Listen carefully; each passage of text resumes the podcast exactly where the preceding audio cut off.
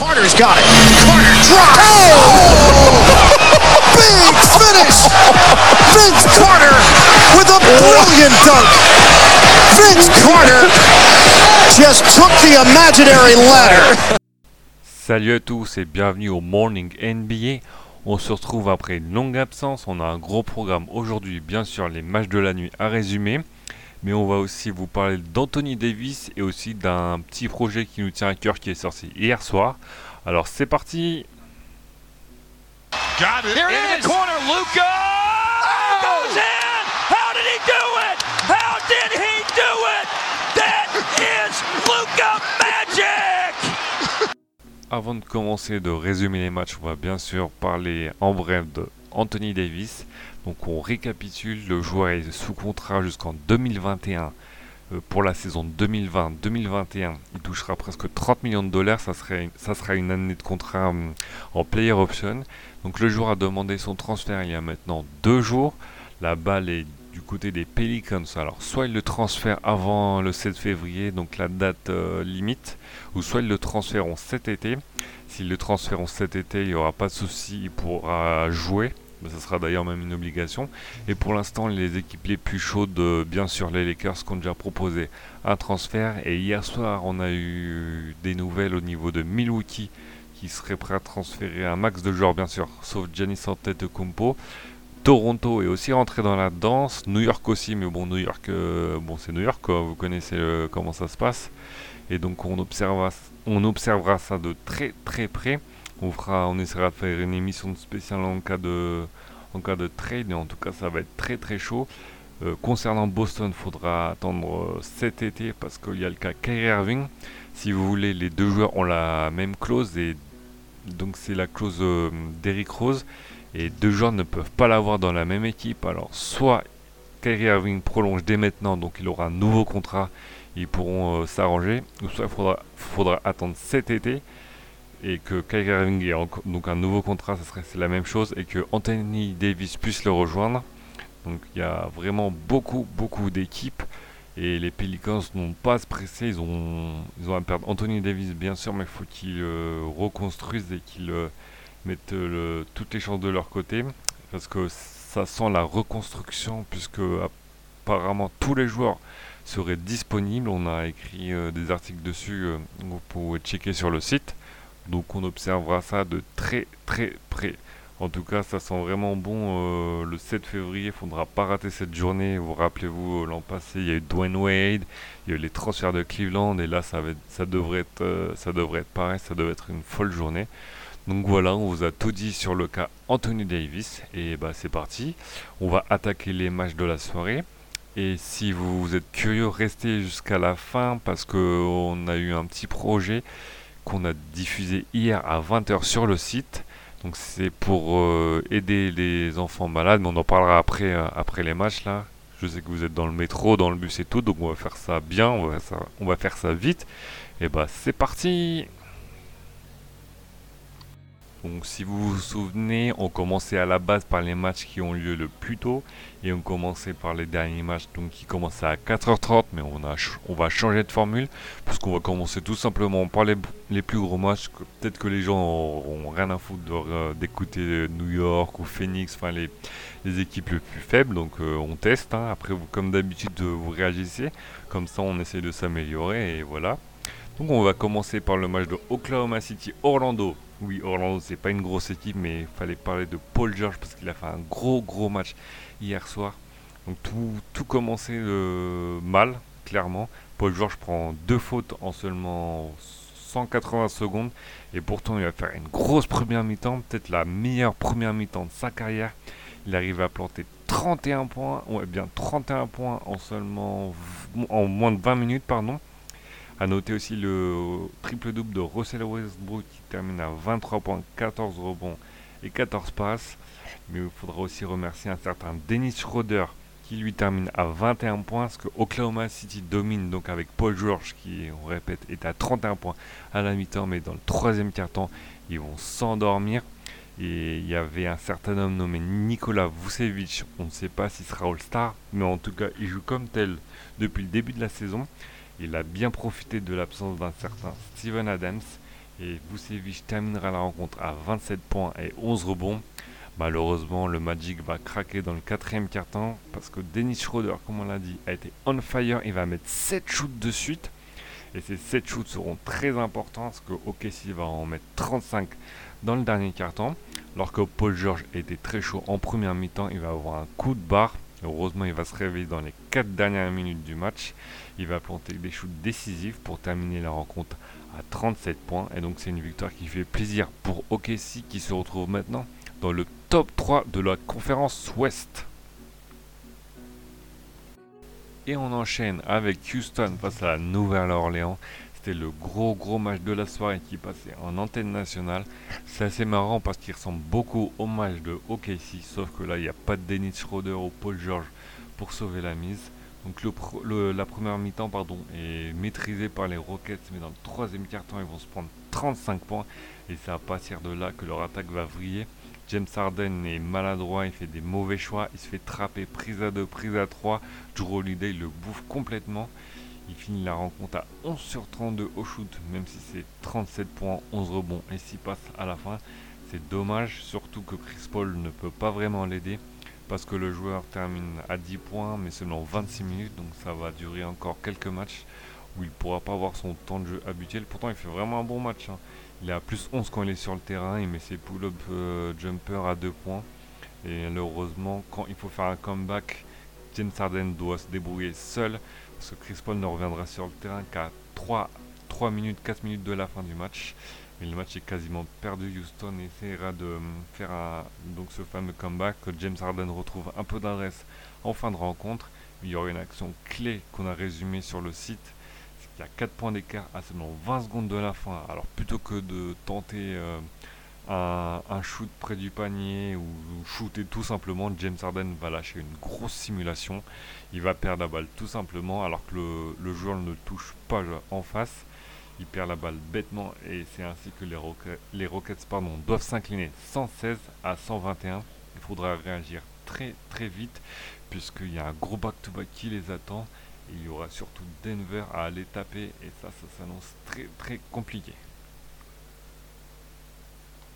On passe maintenant à Chicago qui allait à Brooklyn.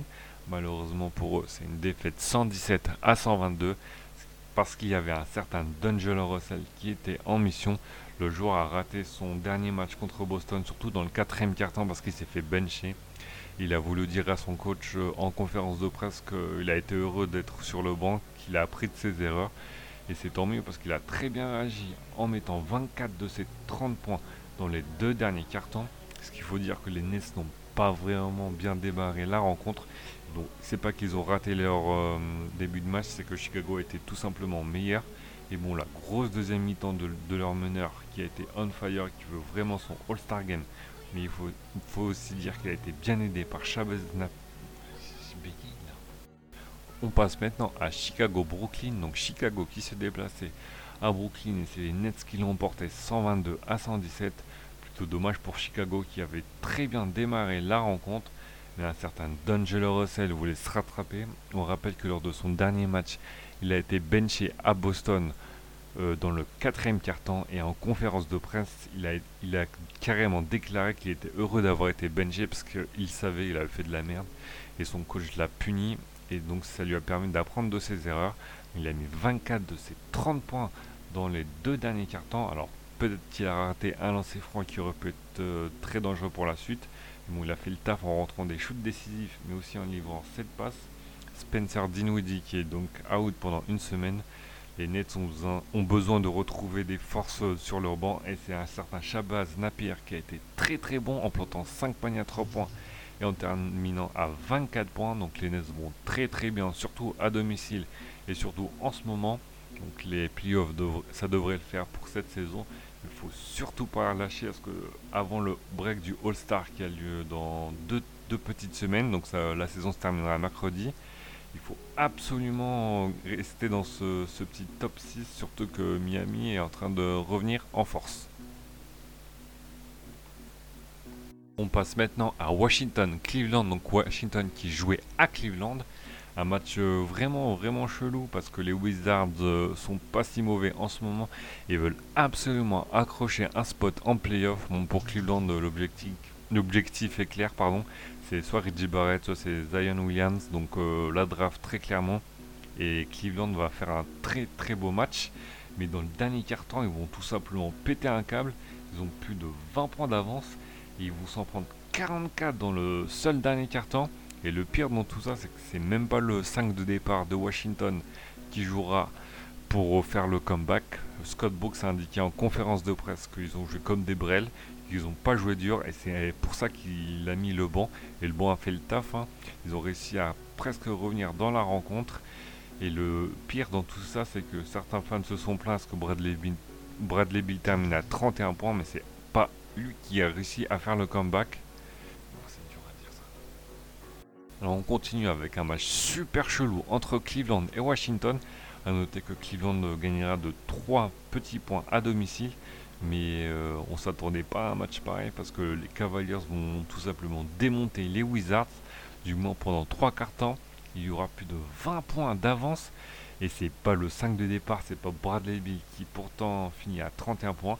C'est le banc qui va jouer plus dur. Parce qu'en conférence de presse, Scott Brooks, Scott Brooks pardon, a indiqué voulait faire jouer le banc parce qu'il jouait plus dur, parce qu'il jouait mieux tout simplement. Et c'est une, en quelque sorte une punition pour le 5 de départ.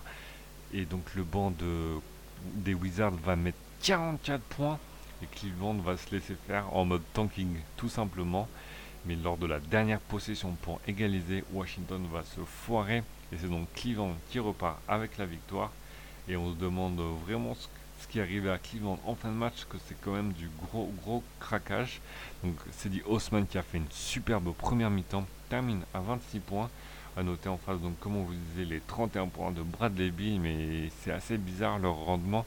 contre les grosses équipes, ils jouent vraiment vraiment bien. Il n'y a qu'à voir le match il n'y a pas si longtemps contre Toronto, mais dès que ça joue le bas de classement, c'est une catastrophe. Donc euh, Bradley Bill découvre un peu le, métier de franchise player ça lui est déjà arrivé bien sûr de jouer sans John Wall, mais là c'est différent parce qu'il sait qu'il ne reviendra pas d'ici la fin de la saison. Donc c'est à lui de hausser le rythme, pas forcément en marquant plus, mais tout simplement en mettant plus d'intensité, plus de leadership, parce que dans ces conditions c'est impossible de faire les playoffs. On passe maintenant à Milwaukee qui jouait contre Détroit à Détroit.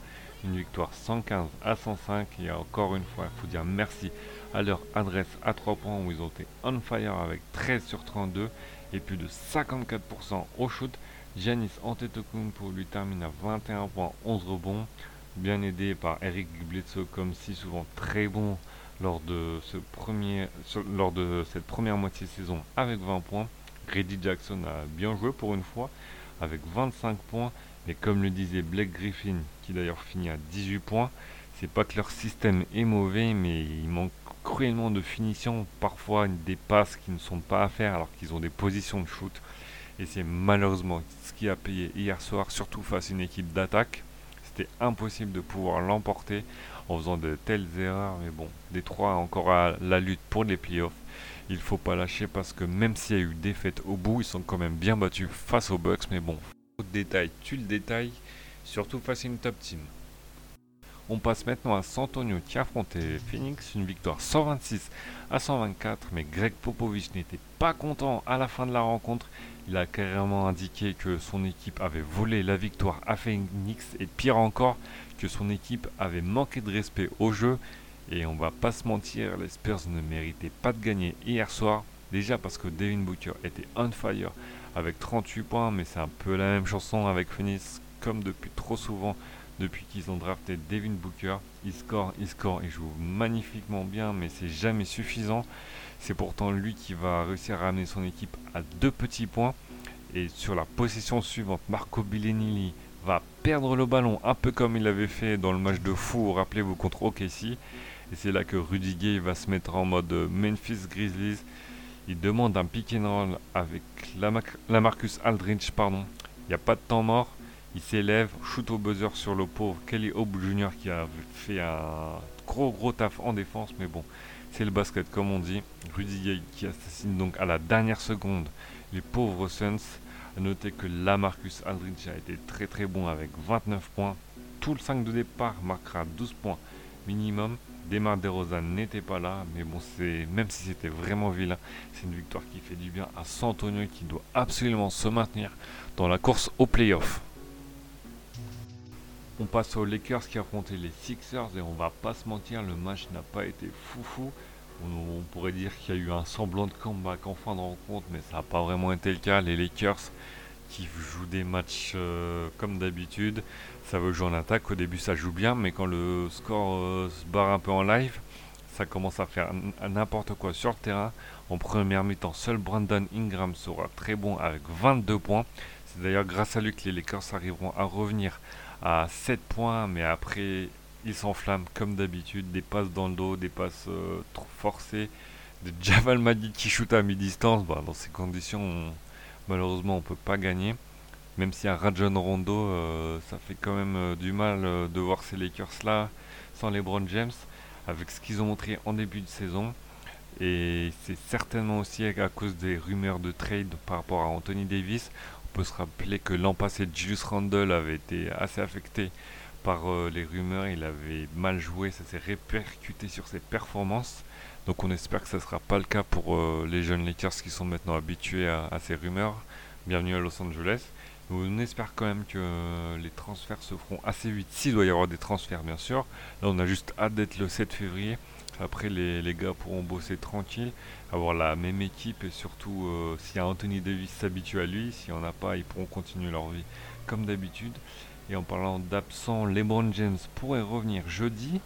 Et on veut surtout qu'il revienne samedi parce qu'il y a un gros gros match contre euh, les Warriors.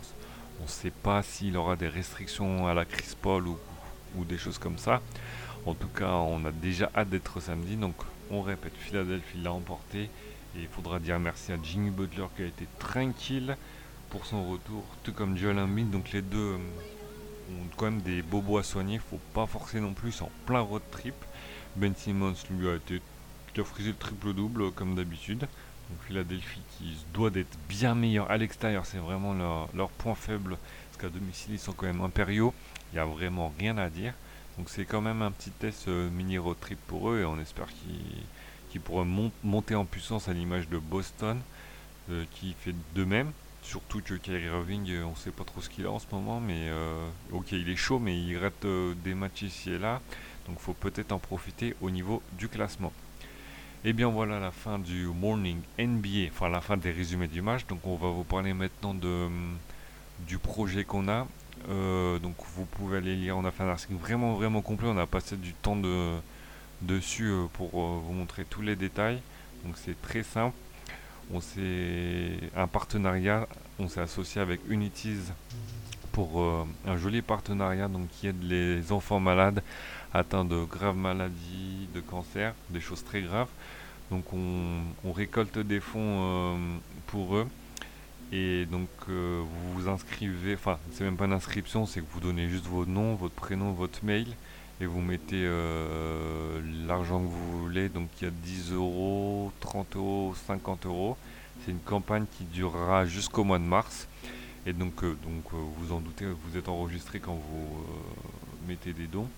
Et à la fin de la campagne, donc mi-mars, il y aura un, un donateur qui sera sélectionné pour gagner un voyage à Los Angeles pendant une semaine dans un, hôtel 3 étoiles. Donc vous pourrez aller sur la plage, visiter la ville, Warner Bros, etc.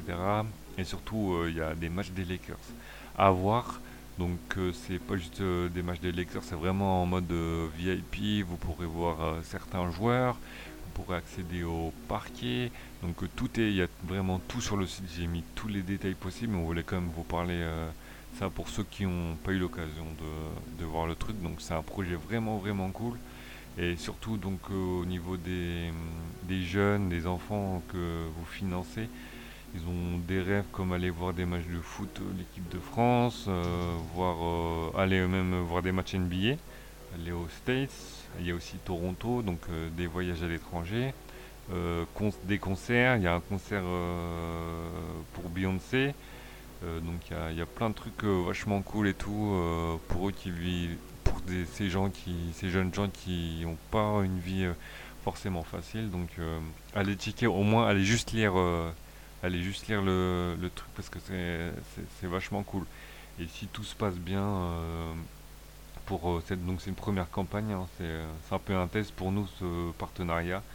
Si ça se passe bien, bon, on, aimerait euh, refaire euh, la même chose euh, dans le futur de manière régulière. Donc ça tient qu'à vous, tout le monde y gagne. On y gagne parce qu'on peut continuer à aider les enfants. Les enfants y gagnent. Et aussi vous de votre côté, ça vous permet de faire une bonne action sans pour autant vider vos poches.